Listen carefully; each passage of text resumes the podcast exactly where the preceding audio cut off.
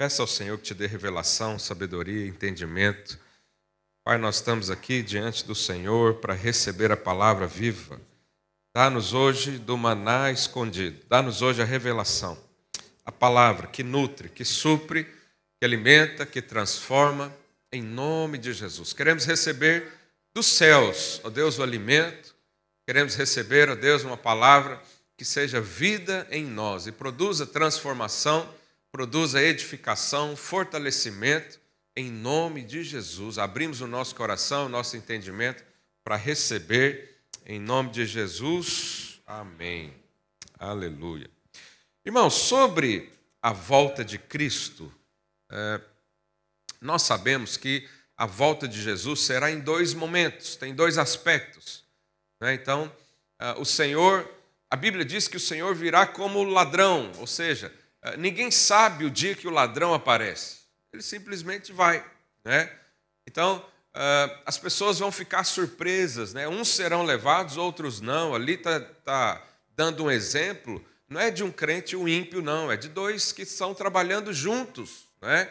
Então, haverão dois momentos. O primeiro momento, nós cremos que é o arrebatamento dos vencedores. Quem são os vencedores? Tem um vencedor aí do seu lado? Perguntei seu vizinho, você vai com ele?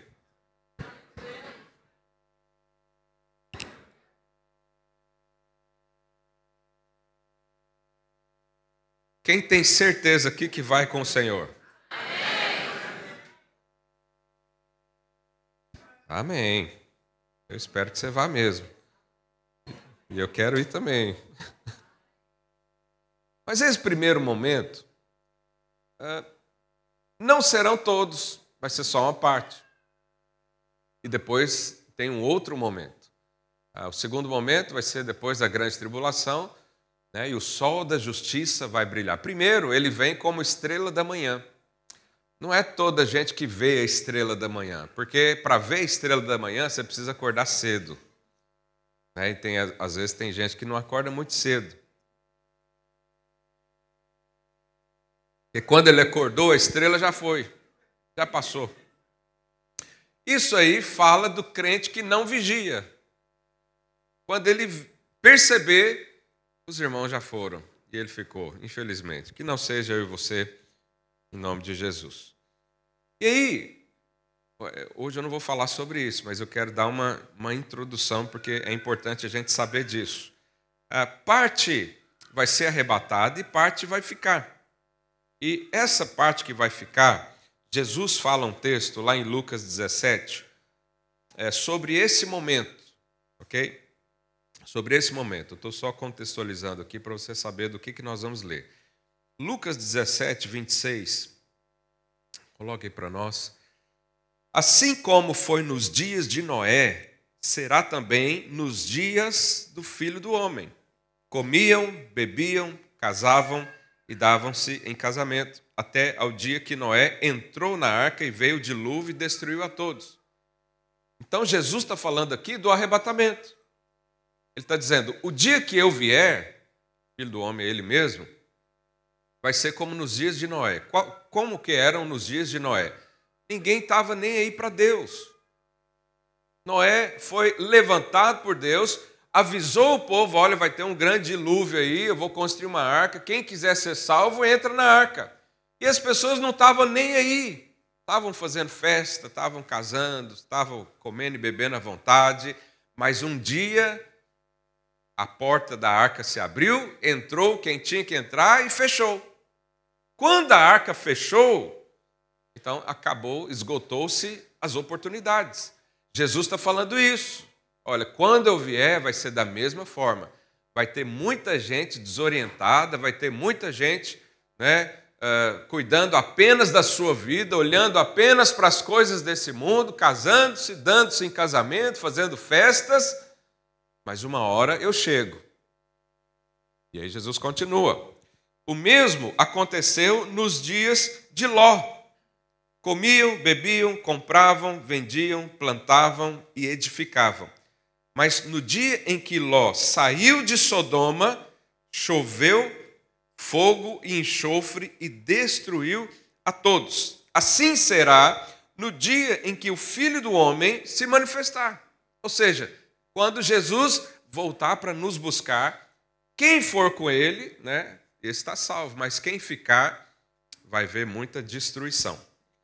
Naquele dia, quem estiver no eirado e tiver os seus bens em casa, não desça para tirá-los. Aí aqui é a instrução para quem ficar. Eu não vou ler muito nisso, que a gente não vai ficar. Não, né? Eu quero saber o que vai acontecer com quem vai. É a mesma coisa, tem aqueles irmãos que, aqueles teólogos, gostam de falar do inferno. Eu falei, mas para quê? Você vai estudar o inferno? Eu não vou para lá. Eu não quero saber o que vai ter lá. Eu só quero saber que lá não é o meu lugar e avisar os outros que eu conheço também que não é bom ir para lá. Né? Mas aí olha o que Jesus fala. E de igual modo, quem estiver no campo, não volte para trás. Lembrai-vos da mulher de Ló. Fala assim: lembrai-vos da mulher de Ló. Então Jesus está contando aqui uma história que a gente já viu lá em Gênesis. É interessante que Jesus uh, fala de lembranças para duas pessoas só nessa terra. Ele fala sobre Maria, a irmã de Marta, que uh, lavou os pés, ungiu os pés de Jesus né, com um, um perfume caríssimo.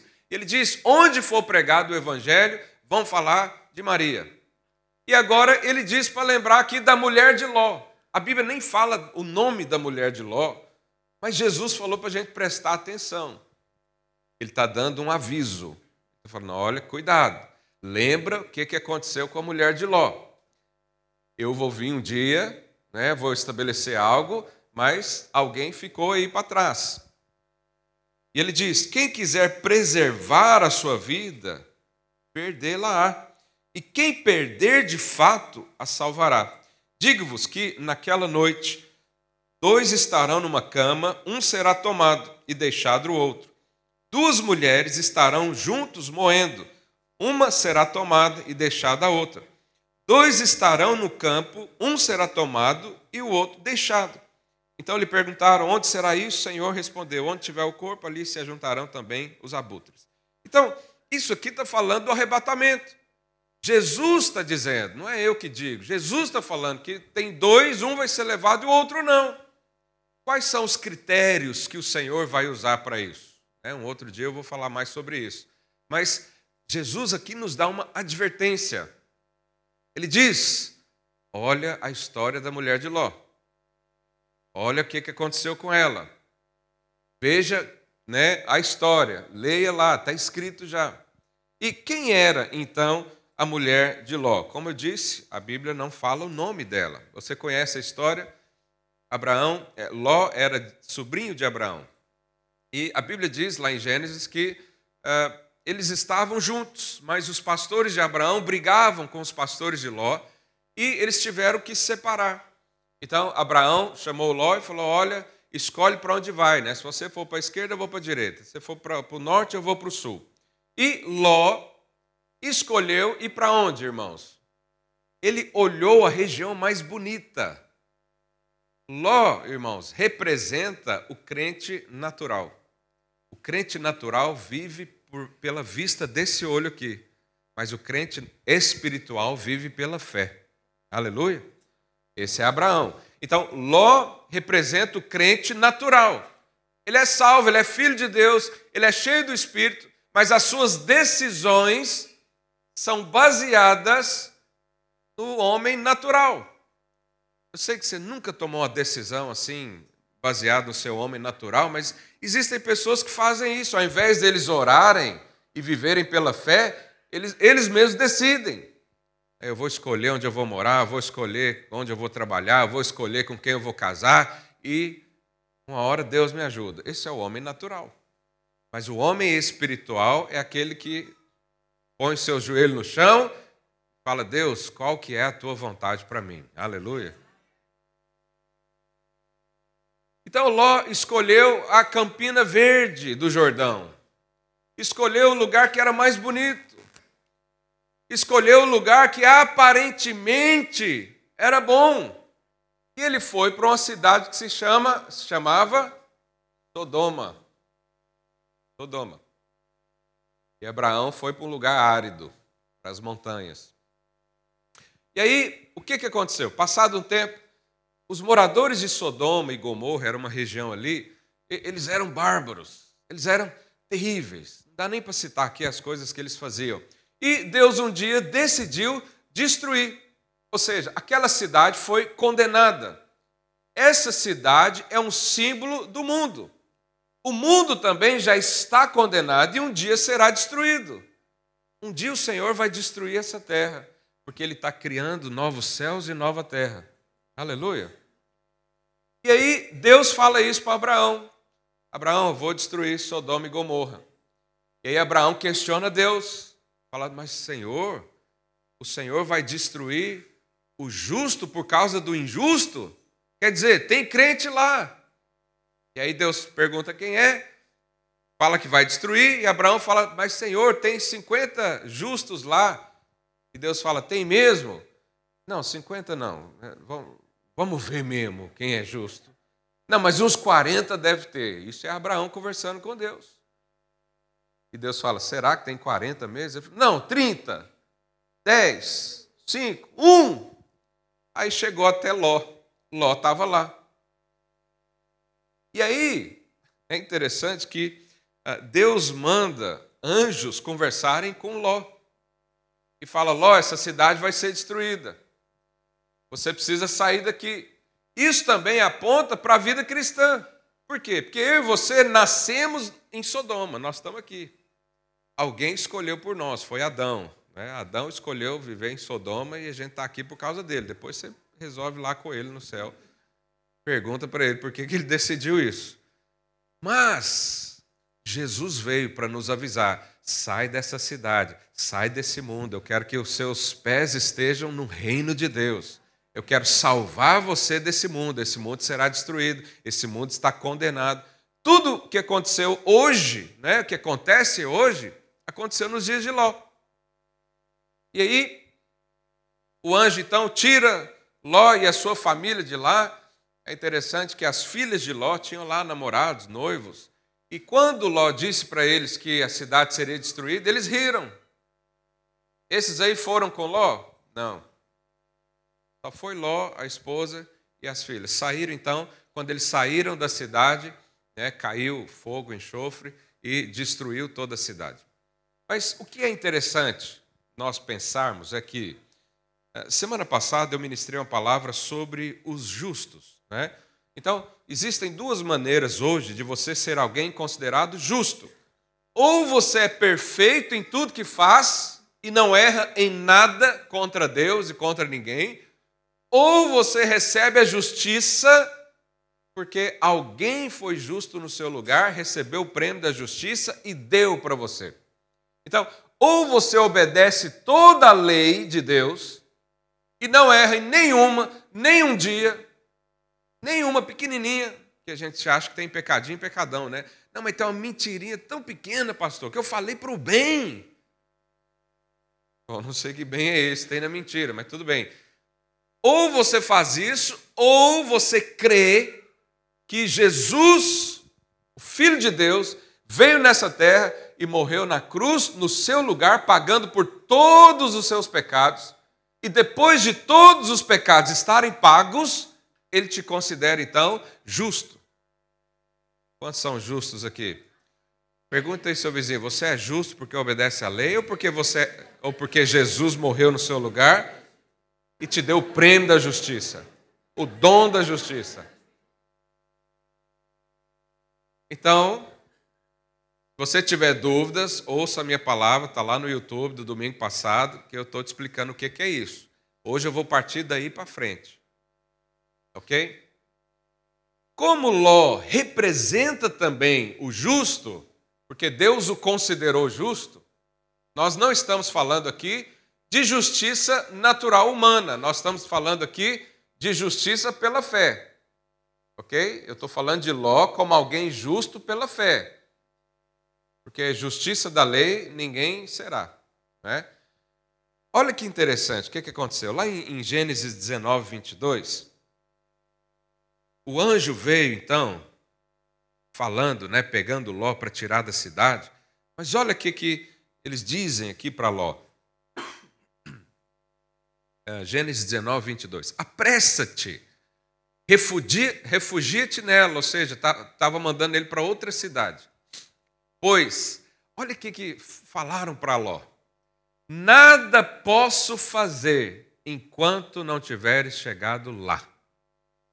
O anjo falou para Ló: Eu não posso destruir Sodoma se você estiver aqui. Isso também aponta para a volta de Cristo. A ira de Deus não será despejada sobre a terra enquanto houver um justo aqui. A destruição da terra, a libertação de Satanás para vir fazer o que ele quiser, não vai acontecer enquanto tiver um justo aqui na terra. Em outras palavras, Deus está dando um aviso para a gente. Ele está falando: a grande tribulação só vai acontecer no dia que eu e você saímos daqui. Esses são os vencedores. Então, o justo jamais será condenado. O justo jamais verá a ira de Deus, porque Jesus viu no nosso lugar. O entendimento é simples, às vezes para a gente assimilar isso é um pouco complicado, precisamos ouvir várias vezes.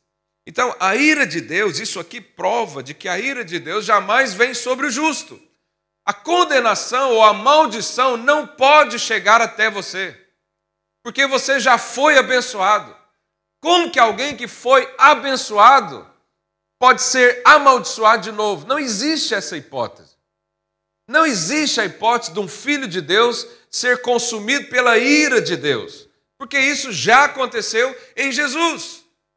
E assim como Ló foi poupado, eu e você também seremos e a ira de Deus jamais virá sobre essa terra enquanto nós estivermos aqui. Aleluia! Antes disso, nós seremos arrebatados com o Senhor. Antes da ira de Deus vir sobre a terra, nós já estaremos com Jesus nos ares. Aleluia! Agora, é interessante nós pensarmos que, a exemplo do trigo, né, o trigo ele quando ele está maduro para ser colhido, as raízes deles estão muito fragilizadas. É normal você, uma, você ver uma árvore seca, por exemplo, ela já não tem força na, na sua raiz. O trigo aponta para o crente vencedor. Porque o crente vencedor é aquele que, quando o Senhor Jesus vier arrebatar, ele já está sem raízes aqui nessa terra ele facilmente será levado. É aquele que, quando ouve falar de Jesus, o coração dele se alegra e ele fala: Jesus, volta logo. Esse é o crente maduro, é o trigo maduro, é o crente vencedor. Mas aquele crente que nem está sabendo se Jesus vem ou não, a raiz dele está muito profunda nessa terra. Aquele crente que às vezes você ouve falar de Jesus, que Jesus virá, que vai haver o arrebatamento, você nem sabe se vai ser ou não, você nem sabe se está preparado ou não. Então, está longe ainda de você estar tá maduro.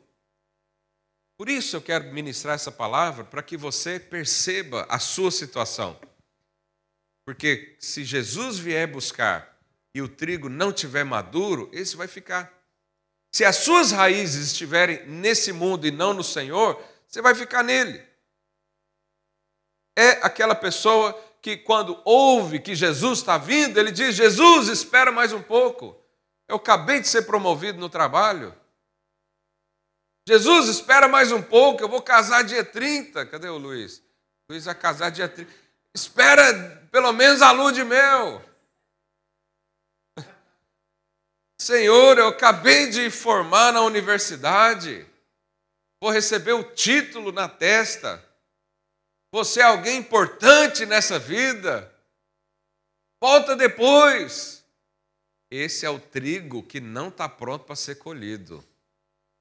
Mas o que está pronto para ser colhido, ele não tem raiz aqui. Ele ora todo dia, Maranata, ora, vem Senhor Jesus, vem hoje mesmo, eu estou pronto, eu tô, tudo que eu tenho é seu, não tenho mais raiz nenhuma nesse mundo. A minha expectativa é o Senhor, o meu suprimento é o Senhor, a minha alegria é o Senhor, a minha paz é o Senhor. Mas tem muita gente que as suas raízes ainda estão nesse mundo. E a esposa de Ló era essa. Ela tinha um apego ao mundo. Por quê? Porque quando o anjo deu a instrução, falou para eles: olha, vai para tal cidade e não olhe para trás. O que a mulher de Ló fez? Curiosa. Quando alguém fala não olhe para trás, o que você tem vontade de fazer? Irmãos, não entra nunca nessa porta. Pelo amor de Deus. No final do culto vai ter alguém aqui xeretando a porta. É, é igual a árvore do conhecimento do bem e do mal. Deus falou: não come dessa árvore. Onde estava Eva? Avaliando os frutos da árvore, olhando. Por que será que Deus falou para não tocar? Deve ter alguma coisa boa aí. É engraçado que nós pais alertamos os filhos: não faça isso, não entra por esse caminho. E os filhos têm uma tendência a achar que a gente está querendo eliminar o prazer da vida deles. É ou não é? Não entrei não, porque vai ser bom demais para você e eu só quero a maldade para você. As crianças pensam assim: por que, que meu pai não quer deixar eu tomar um gelado agora? Só porque a garganta está doendo? Quer dizer, ele quer tirar o prazer da minha vida. As crianças pensam isso. Mas quando Deus fala para não fazer alguma coisa, Ele está visando o seu bem. E Ele diz claramente: não olhe para trás, vai para frente. Mas a mulher de Ló tinha muitas coisas apegadas ainda lá de trás. Ela ainda tinha apego com esse mundo. Né? A mulher de Ló olhou para trás, ela era apegada a isso, ela perdeu a oportunidade de olhar para frente. Agora, repare que a mulher de Ló, ela não recebeu o juízo lá da cidade, mas também não continuou na vida. Isso mostra o crente que ele não vai ser condenado com o mundo, mas ele também não tem lugar no reino de Deus. Ele está ali no meio termo. Esses aí vão ficar na grande tribulação. Eles não vão ser punidos por Deus, mas vão ver tudo, vão sofrer na carne né, outras coisas, mas não punição de Deus. Então, essas pessoas são apegadas demais às coisas. Uh, Gênesis 19, 15, vamos ler. Ao amanhecer, apertaram os anjos com Ló, dizendo: Levanta-te. Apertaram os anjos, quer dizer, insistiram porque tanto Ló quanto a mulher tinham raízes naquele, naquele lugar. A mulher tinha mais, mas Ló também tinha. Porque o anjo teve que apressá-los. Né? Toma tua mulher e suas duas filhas, que aqui se encontram, para que não pereças no castigo da cidade. Como, porém, se demorasse. Olha lá, o anjo está lá acordando Ló, falando: Isso aqui vai pegar fogo. Essa cidade será condenada, vai haver morte aqui. E a família estava lá tranquila. Você sabe, nós estamos pregando o Evangelho, nós estamos falando de Jesus, falando da salvação, e tem gente que está esperando alguma coisa. Nós estamos avisando: ó, oh, esse mundo aqui vai afundar, esse barco vai afundar, esse avião aqui vai cair, põe o, o colete de salvação. E tem gente que está esperando: não, deixa eu tomar meu café em paz. Sai para lá com essas conversas negativas. Não existe o inferno, não. É isso. Foi o mesmo contexto aqui. Jesus chamando a gente para viver com Ele e você falando: não, peraí, deixa eu arrumar a casa primeiro. E, e, e Jesus falando: você não está entendendo, não vai ter casa mais. Não, deixa eu varrer aqui, senão alguém vai ver a desorganização, vai achar que eu sou desorganizado. Não, vai destruir tudo.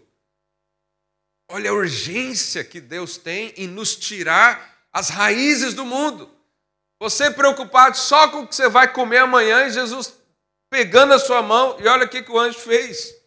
Pegaram-nos os homens pela mão, a ele, a sua mulher e suas duas filhas, sendo-lhe o Senhor misericordioso, e o tiraram. Eu acho que se eu fosse o mensageiro, imagina, você é um mensageiro, você sabe, muito crente vive assim, infelizmente. Ele, ele não é um mensageiro, ele é, ele é juiz. Ele quer definir quem vai e quem não vai.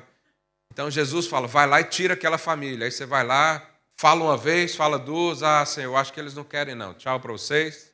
Deus abençoe. Mas nós temos que ser como esses homens, que a Bíblia também os chama de anjos, que pega na mão e fala: "Você vai sim. Você vai lá no culto em nome de Jesus. Vou passar na sua casa, você não quer ir, mas eu vou levar você. Você não quer ouvir, mas eu vou falar." Paulo disse para a gente fazer isso, prega, insiste, quer queira, quer não. Não quero ouvir, mas eu vou falar assim mesmo. Eu não quero esse Deus. Eu, sabe, existem pessoas assim, mas nós somos esses mensageiros. Aqui, esses mensageiros que foram os anjos, pegaram pela mão e correu com eles. Não deixou eles ficarem. Os tiraram, puseram fora da cidade. Havendo-os levado fora, disse um deles: livra-te, salva a tua vida. Não olhe para trás, nem pare em toda a campina, foge para o monte, para que não pereças. Então, irmãos, eles, eles mandaram aqui fugir para os montes. Você sabe, os montes falam de um padrão espiritual mais elevado. Os montes falam daquele lugar, entre aspas, mais perto do Senhor, que era onde Abraão vivia. Olha que interessante. Abraão era o justo pela fé que vivia nos montes. Ló era o justo pela fé que, que vivia nas campinas de Sodoma, do Rio Jordão. E você vê hoje, existem crentes que eles estão no monte o tempo todo. Não estou falando literal. Não estou falando que você tem que ir para o monte agora todo dia. Eu estou falando que você tem que andar em caminhos mais elevados. Porque tem crentes que estão aqui embaixo só recebem as migalhas do Senhor, são vivem como derrotados, são filhos de Deus, mas nem parece que é crente. Mas tem os outros que vivem uma vida, um padrão espiritual muito mais elevado. E o Senhor Jesus está aqui para pegar na nossa mão e falar: Eu quero que você viva com Deus em lugares mais altos. Eu quero que você viva no sobrenatural. Eu quero que você fique aí, perto do mundo. Quero tirar você e nos levou para ele. Então, qual dos justos você quer ser? Dos lugares elevados ou dos baixas campinas de Sodoma? Pergunta aí seu vizinho: você quer ficar em Sodoma ou você quer ir para os montes com o Senhor?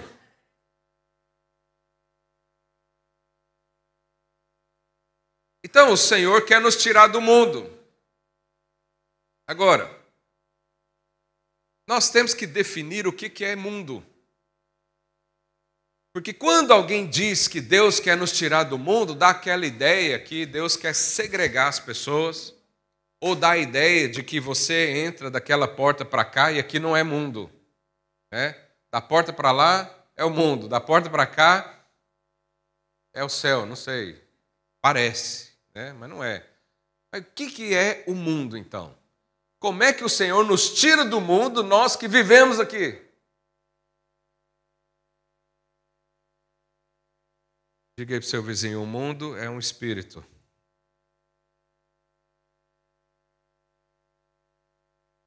O espírito do mundo pode estar tá entrando na sua casa e você nem percebe. Um espírito maligno pode nos convencer de coisas, de pensamentos. São os dardos inflamados do inimigo. Nós podemos estar dentro do prédio da igreja, vivendo no mundo. Esse era Ló. Ele era justo também, mas o que, que ele estava fazendo enfiado naquela cidade? Que lá não era o lugar para ele. Mas lembrando a história, por que, que ele foi para lá? Decisões naturais. Não consultou o Senhor. Para que, que entrou nesse relacionamento? Não orou antes. Para que, que foi fazer aquele negócio? Não orou antes. Isso mostra um estilo de vida mundana onde o Senhor para você é só um resgatador. Só quando a coisa está mal, que a gente já esgotou todas as forças, aí chama Jesus. Aí Jesus aparece. E ele sempre vem porque ele te ama. Mas ele pode vir no início também, antes das coisas darem mal. Você pode ouvi-lo antes do problema chegar.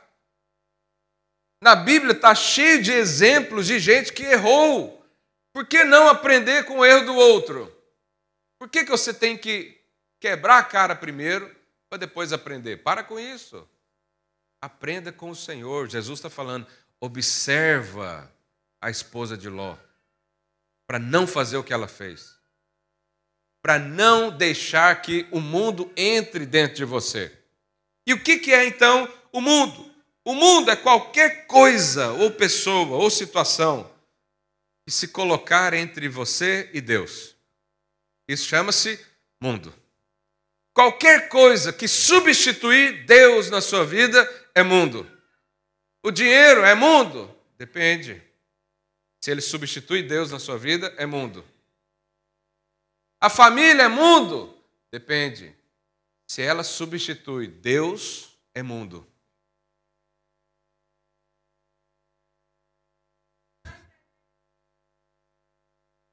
As bênçãos de Deus pode se tornar mundo depois. Uma vez o irmão orou porque queria um carro novo. E orou diante do Senhor. E Deus deu um carro novo para ele. O que, que aconteceu depois? Ele não veio mais no culto. Por quê? Porque tinha que passear com o carro novo.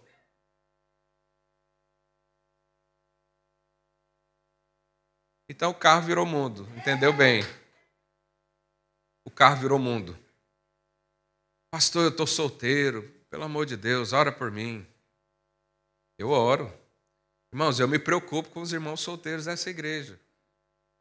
Eu oro para que você case e case bem. Mas dependendo de quem você escolher, vai ser mundo. Por quê? Porque se você casar com alguém e depois essa pessoa separar você de Deus, o mundo entrou na sua vida. É a mulher de Ló. Então nós não podemos deixar que qualquer coisa desse mundo qualquer apego exagerado das coisas dessa vida entre entre nós e o Senhor. Porque Deus tem uma vida abençoada para nós, sim ou não? Abraão, irmãos, era rico. Isaac, a Bíblia diz que ele era riquíssimo, mas não se perdeu por causa do dinheiro. O dinheiro não virou mundo para esses. Sabe, é possível você ser próspero sem deixar o mundo entrar na sua vida. Aleluia. Ensina aí para o seu filho isso. Dá a oferta aí do seu filho. Dá uma oferta generosa. Não fica. Não pega as moedinhas mais escuras, não.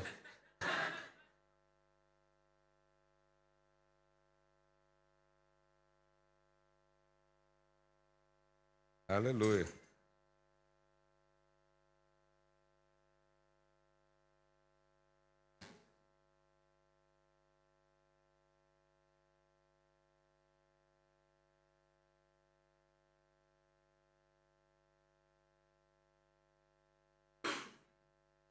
Amém. Presta atenção aqui. A definição de mundo é qualquer coisa mais importante que Deus é mundo. Qualquer coisa. Jesus foi bem radical para explicar isso. Olha o que, que ele diz. Mateus 10, 37. Olha lá. Quem ama seu pai ou sua mãe mais do que a mim, não é digno de mim. Quem ama o seu filho ou a sua filha mais do que a mim, não é digno de mim. Olha como Jesus nos ensina. Ele não está dizendo para nós não amarmos as pessoas. Ele só está dizendo que é o seguinte: para eu ser Deus na sua vida, eu tenho que ser o primeiro. E se alguém entrar nesse lugar, é mundo para você. Então, eu sempre oro para que os irmãos tenham filhos. Eu acho que eu tenho unção para filhos. Eu oro para as pessoas engravidarem. Mas eu sempre fico verificando se o filho não vai virar mundo para essa pessoa. Porque nós podemos amar as pessoas mais do que a Deus. Sim ou não? Nós podemos mudar a nossa agenda a prioridade da nossa vida e fazer decisões com base em pessoas e não a Deus. Ah, eu quero fazer tal coisa por causa do meu filho, por causa da minha esposa, por causa do meu pai, por causa da minha mãe. Toma cuidado com isso. Jesus está falando, observa a esposa de Ló. Observa se há algo que está acima de Deus na sua vida. Porque se tiver, isso é mundo na sua vida. Se algo entrar na prioridade da sua vida e você viver em função daquilo que não seja Deus, então Jesus está falando, em outras palavras, você não é discípulo de Cristo. É outra coisa, mas não discípulo de Jesus. Porque quem foi conquistado por Deus, ele sempre coloca Deus acima de tudo e qualquer coisa, acima até do que família. E volta a dizer, Jesus não está desconsiderando ou diminuindo o, o, valor da família. Ele criou a família. Ame a sua esposa, seu marido, seus filhos, né? Mas ame Deus acima de tudo. Isso é viver a vida que Deus tem para mim e para você. Quantos estão entendendo a mensagem? Ah, pastor, eu não sou capaz de viver assim. Você pode ser honesto hoje com o Senhor. Você pode orar e falar: Deus, uh, meu marido, minha esposa está acima do Senhor na minha vida, mas me transforma. Tem situações que é mais fácil, né? Eu amo muito mais a Deus do que minha sogra. Mas. Quem? Esse eu já passei. É mais fácil. Brincadeira, eu amo minha sogra, mas eu amo a Deus mais ainda do que ela. Mas olha o estilo de vida. Quando nós tomamos decisões, o que, que fazemos? Quem vem primeiro? Quem é consultado primeiro? Sabe, irmãos, não é fácil uh, para quem decide colocar Deus acima de todas as coisas, não é fácil no dia a dia para tomar decisões. Eu, eu vim lá do Brasil, saí da, da minha família toda. Não tem nenhum parente aqui em Portugal. Me custa isso. Mas por que, que eu fiz isso? Porque Deus está acima de todos eles. Quando você coloca Deus acima da sua vida, você tem dores, sim. Acontecem coisas que são desagradáveis. Então, um parente morreu lá, nem fui no velório. Mas Deus está acima de todas as coisas. A minha vida não é a que esse mundo chama de vida. A minha vida é o Senhor. A minha prioridade é o Senhor. A minha prioridade não é o projeto que meu pai e minha mãe fizeram para mim. É o Senhor. É o projeto que Ele fez para mim. A minha prioridade não é viver aqui e cuidar só dos meus filhos. Eu preciso cuidar da obra do Senhor. E os meus filhos vão saber disso, que Deus está acima deles na minha vida. E eles jamais vão tentar me manipular por causa disso. Isso são escolhas. E Jesus está falando: cuidado, observa a esposa de Ló. Observa aquelas pessoas que estão apegadas ao mundo. Então, quando algo do mundo entra na nossa vida e nos domina, a gente tem que tomar cuidado com isso. Quando alguém falta um culto, por exemplo, que é um lugar onde a gente recebe a presença de Deus, onde a gente é ministrado, onde a gente é capacitado, e todos nós devíamos estar aqui, o Senhor Jesus mesmo falou para a gente não deixar de congregar. Mas quando alguém falta uma reunião como essa, porque está embriagado, todo mundo joga pedra na, na pessoa. Devia estar aqui, que crente safado. Né? Desculpa a expressão. Mas quando um jovenzinho não vem ao culto porque está estudando para uma prova, todo mundo aplaude. Mas é mundo do mesmo jeito. Trocou Deus por outra coisa. Não, pastor, eu não vou ao culto porque eu estou trabalhando. Trocou Deus por outra coisa. Defina um dia para Deus e seja radical nisso. Esse dia é para o Senhor, eu vou viver para Ele, eu vou estar com Ele, eu vou reunir quem está com Ele também. Isso é colocar Deus no lugar de Deus. Será que Deus não é capaz de dar um trabalho que não trabalha domingo? Será que Deus vai largar você? Deus não é aquele carrasco, irmãos, que fala, me adora, hein? do jeito que você tiver, ainda se eu te der coisa ou não, você tem obrigação de fazer isso. Não, ele é um pai amoroso, presente. Ele é o Deus Emanuel, Deus conosco. Ele não pode arrumar a agenda da sua semana, ele não pode te dar um trabalho onde você consiga dar a primícia para ele. Nós estamos aqui para dar a primícia ao Senhor. Será que ele pede para você contribuir com o seu dízimo e a sua oferta e não vai te prover para isso? Se você não consegue fazer algo que o Espírito Santo está falando para fazer, aquilo se tornou mundo para você. Então o dinheiro pode se tornar mundo, as pessoas se tornam mundo, o descanso, o conforto e os projetos naturais podem ser mundo na sua vida. E eu nem estou falando de pecado. Pecado nem se fala. Então, nós precisamos orar e ouvir a palavra de Jesus. Lembrai-vos da mulher de Ló. Então, primeira coisa, ela era apegada ao monte. Segundo, ela tinha uma certa indiferença com a palavra de Deus. Ela não obedecia a palavra de Deus. A instrução era muito clara: não olhe para trás. O que, que a bendita foi fazer? Olhar para trás. Era muito simples. Sabe, a vida cristã é muito simples. Ela não é complexa, ela é simples. O Senhor dá a direção, você faz. Mas ela não fez. Isso foi uma tentativa de retroceder, uma tentativa de falar: Deus falou para não fazer tal coisa, mas eu, eu acho que eu posso fazer. É uma tentativa de retroceder. Deus te colocou num caminho, você está querendo um atalho, você está querendo um outro caminho, melhor, mais confortável. Então, é, olha aqui que Jesus falou lá em Lucas 9, 62. Ah, Jesus replicou: Lucas 9, 62. Ninguém que tendo posto a mão no arado. Então, o que é pôr a mão no arado, irmãos? É decidir servir a Deus. Aqui, arado está falando de. Né, hoje você não vê mais isso. Aliás, você vê, se for nas aldeias do interior, você vê o arado, são as pessoas que trabalham a terra para depois é, plantar as sementes. E está ali trabalhando a terra. E aí Jesus falou que se alguém põe a mão no arado e olha para trás, não, olha lá, não é apto para o reino de Deus. Ou seja, Jesus chamou você, você falou: Eis-me aqui, eu vou servir a Deus. Você começa a servir a Deus, e lá na frente você olha para trás. Você lembra da história do, do, dos judeus que saíram do Egito?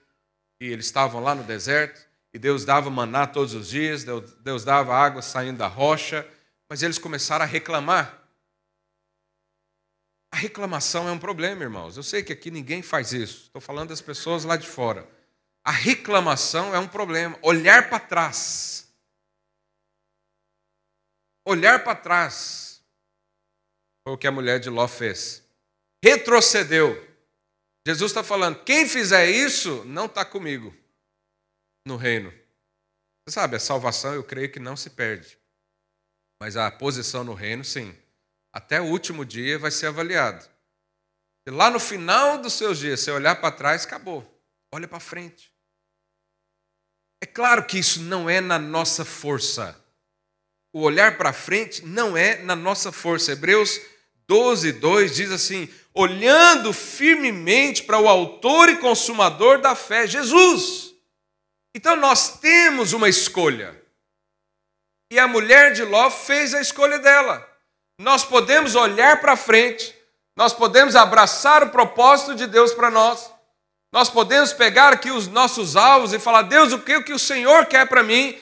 E andar em direção a isso, ou podemos olhar para trás. Ah, antes de converter não era essa luta toda. Aí você que é casado, está numa crise conjugal, o que, que você lembra? Da ex-namorada. Ah, se eu tivesse casado com a fulana, talvez. Olhar para trás. Aí Deus te dá um desafio, você está no tempo de plantar, mas lembrando do, no tempo que você colhia. Olha para trás. Não, respeita os processos na sua vida, mas continua olhando para Jesus, olhando para Jesus. É para frente. É para frente. Você aceitou um desafio de Deus, Deus não vai te largar sozinho. Sabe, o, o, o gajo está lá arando a terra, se ele ficar olhando para trás, isso vai ficar tudo torto. Tem que olhar para frente, para que o trabalho dele seja reto, direito, junto com o Senhor Jesus. E ele mesmo diz: vem para frente. Então, se você está liderando né, algo que Deus te deu e aceita pensamentos ou, ou retrocesso do tipo, ah, eu estou muito cansado, isso é olhar para trás. Olha para frente. Ah, não vou participar mais dessa equipe, dessa célula, ninguém me liga.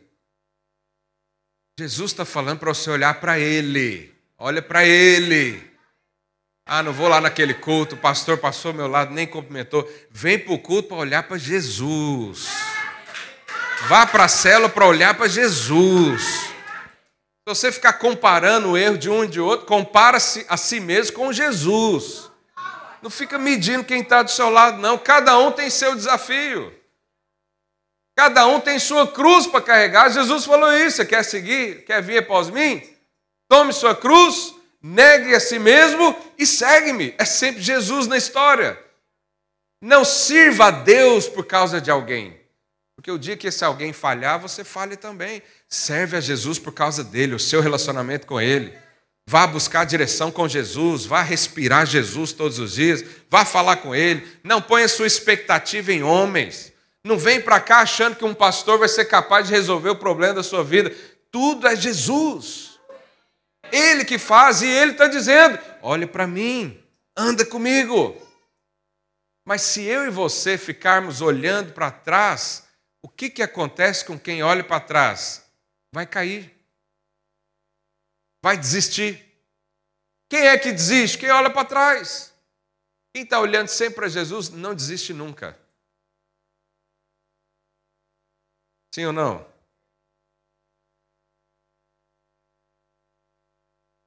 Então, aquele que olha para trás, né, se você corre olhando para trás, você vai tropeçar, você vai cair, você vai mudar de pista, você vai ir para outro caminho, você vai ficar seguindo pessoas. O Senhor nos deu a vida para seguir Ele. É óbvio que nós temos pessoas que estão no mesmo caminho.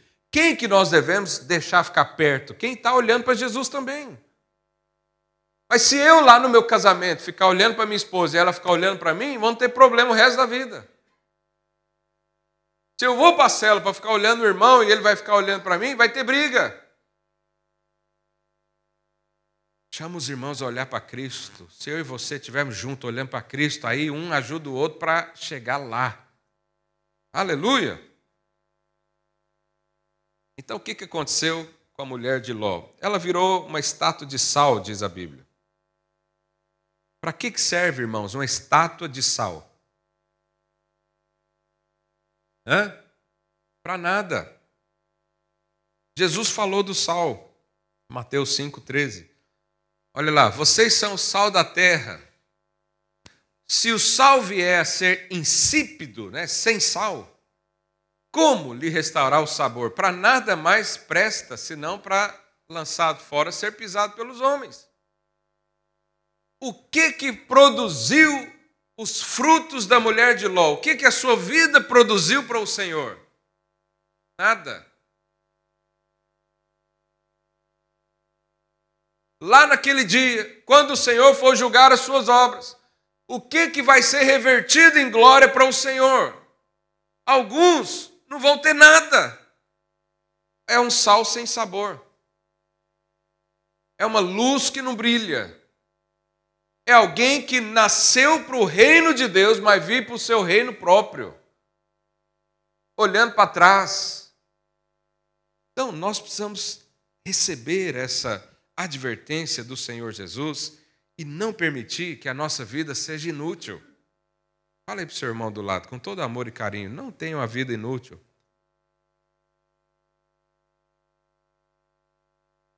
O que é uma vida inútil? É aquela que Deus vai julgar, o fogo vai passar e vai consumir tudo. Senhor, está aqui o meu diploma de universidade. que, que isso serve para o reino de Deus? Nada. A não ser que lá na universidade você fez discípulo. Aí sim. Está aqui o meu diploma de coach. Sabe que eu sou coach, né? Eu fiz umas formações aí. Mas está aqui, Senhor. Para que, que isso serve? Se não produziu algo para o Senhor, não serve para nada. Não, pastor, servi os pobres.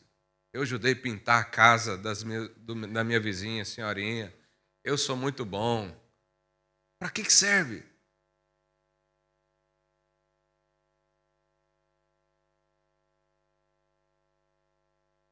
E aí, tem uma última coisa, que eu vou encerrar com isso. É Lucas 21, 34. Olha o que, que Jesus falou. Acautelai-vos, né? toma cuidado por vós mesmos, para que nunca vos suceda que o vosso coração fique sobrecarregado com as consequências da orgia, da embriaguez e das preocupações do quê?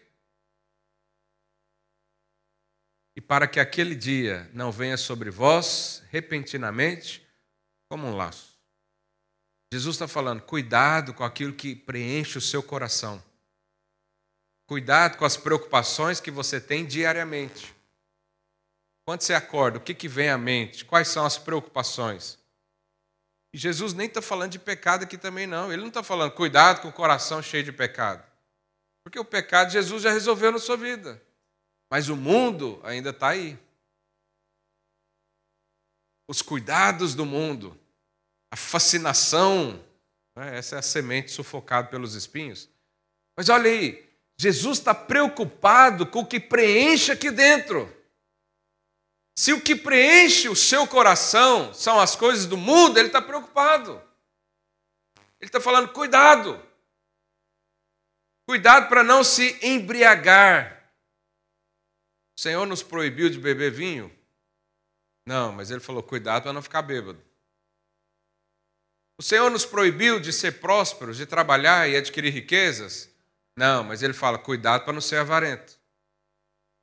O Senhor nos proíbe de ter uma vida confortável? Não, mas Ele diz: cuidado para o conforto não ser Deus na sua vida. Cuidado para o dinheiro não ser Deus na sua vida. Cuidado para que a natureza não seja Deus na sua vida. Nós somos criados para dominar a natureza, mas tem gente que é dominado pela natureza. A ervinha lá, né, manipulada, domina os seus pensamentos, até os seus sentimentos. E se inverteu tudo. Então Jesus está nos falando, cuidado com a embriaguez. Qualquer coisa que te cause embriaguez, toma cuidado. Porque a única coisa boa da embriaguez é quando você está bêbado do Espírito Santo. É a única coisa que produz vida. Mas se tem algo que faz com seus olhos brilhe, seja o pecado, seja uh, coisas desse mundo, qualquer coisa que faz os seus olhos brilhar demais, toma cuidado. Irmãos, essa é uma palavra de advertência. Veja que eu não estou definindo doutrina do que fazer ou não fazer. Só estou dizendo que Jesus falou: olha para a mulher de Ló, não viva como ela. Não seja alguém uh, que tenha as raízes nesse mundo. Não esteja apegado demais a esse mundo. Toma cuidado com a embriaguez desse mundo. Se algo nesse mundo te faz perder o controle dos sentidos, provavelmente não vai te dar vida. Se algo aqui te chama tanta atenção assim, toma cuidado, porque isso pode ser o mundo entrando na sua vida. Quando nós estamos embriagados das coisas desse mundo, nós perdemos os valores espirituais. E o mundo se torna Deus. E você pode estar na igreja, converter na igreja, foi batizado na igreja, fez o curso de maturidade CTL na, na sua vida. Você pode liderar uma célula, ser até um pastor. Mas se tiver mundo na sua vida, não é discípulo de Cristo, como ele mesmo falou.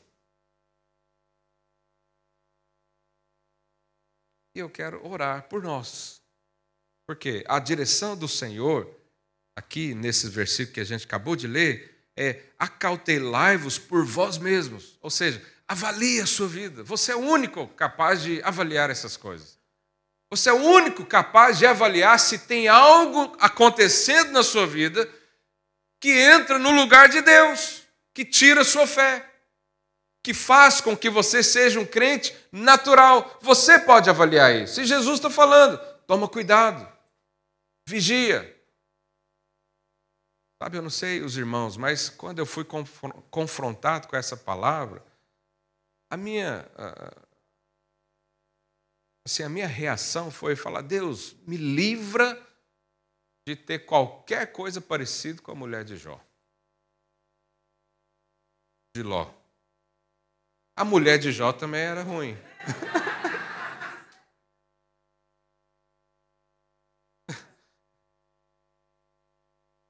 Mas Maria, mãe de Jesus, era abençoada. Não estou falando mal das mulheres, não, João. É só um exemplo que eu peguei na Bíblia.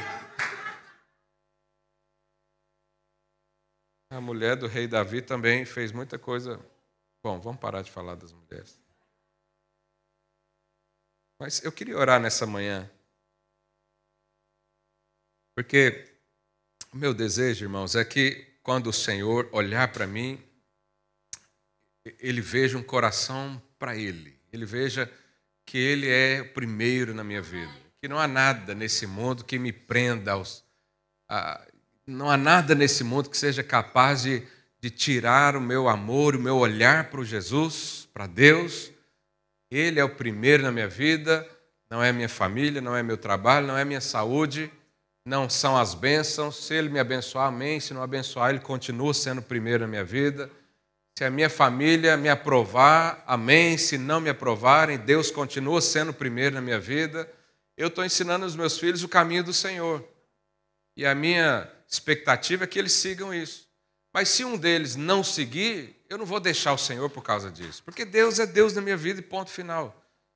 Se eu um dia, hoje eu tenho saúde, glória a Deus, mas se eu não tiver saúde, eu vou continuar colocando Deus no lugar de Deus, porque Ele é Deus. Sabe, é essa convicção de que o Senhor está falando. É essa vida que eu quero para você. Obviamente, quem coloca Deus em primeiro lugar na sua vida, ele desfruta de todas as bênçãos. Ele desfruta de uma família feliz, um casamento exitoso, ah, de prazeres ah, naturais, sim, mas que isso não inverta o lugar na nossa vida. Que Deus seja Deus. Aleluia. Vamos orar nessa manhã. Fique de pé aí no seu lugar. Responda aqui à advertência de Jesus. Fala para o Senhor Jesus, fala, Senhor, o dia que o Senhor vier, eu quero ir com o Senhor. Me livra, ó Deus, de viver como a mulher de Ló. Me livra de ser um crente natural. Me livra de tomar decisões na minha concepção, com a minha própria consciência, com a minha própria vontade. Me livra, ó Deus, de estar embriagado das coisas desse mundo. Feche os seus olhos aí no seu lugar. Fala isso com o Senhor. Se tem algo que embriaga você, se tem algo que envolve você nessa vida, e você às vezes até não consegue servir a Deus por causa disso, seja um comportamento, seja um pecado, seja um pensamento, seja algo que você adquiriu nessa vida, renuncie a isso. Fala para o Senhor, seja honesto hoje com o Senhor. Fala para Ele, Deus, eu quero que a minha satisfação e a minha alegria e a minha vida seja o Senhor.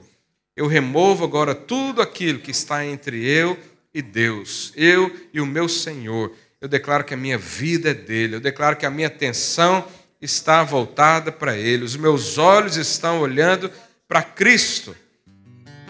Eu estou firmemente olhando para o Autor e Consumador da fé, Jesus. Jesus é a razão da minha vida. Jesus é o primeiro da minha agenda. Jesus é o primeiro do meu dia.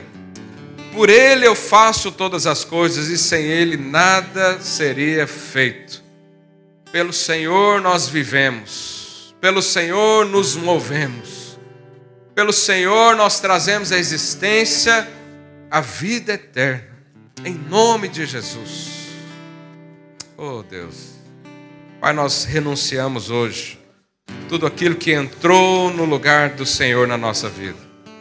Renunciamos hoje, Pai, sejam coisas, sejam prazeres, sejam riquezas, tudo aquilo que se tornou um Deus na nossa vida, nós renunciamos hoje e declaramos que o Senhor é Deus sobre nós. O Senhor. Pai, abre os nossos olhos, que o teu Espírito venha sobre nós, nos convencendo. Que o Senhor nos abra os olhos hoje. Hoje. Peça isso a Deus. Fala, Deus, abra os meus olhos. Me mostre, me faz enxergar coisas que têm tomado teu lugar na minha vida. Eu não quero ser como a mulher de Ló. Eu não quero andar e mover no natural. Eu quero ser um homem e mulher de Deus. Um homem e mulher que ouve a tua palavra, que é sensível à tua voz, que segue a tua direção. Se o Senhor diz para fazer, eu vou fazer, porque creio que o Senhor graça, de amor, de bondade, e o Senhor está comigo todos os dias da minha vida. Em nome de Jesus. Em nome do Senhor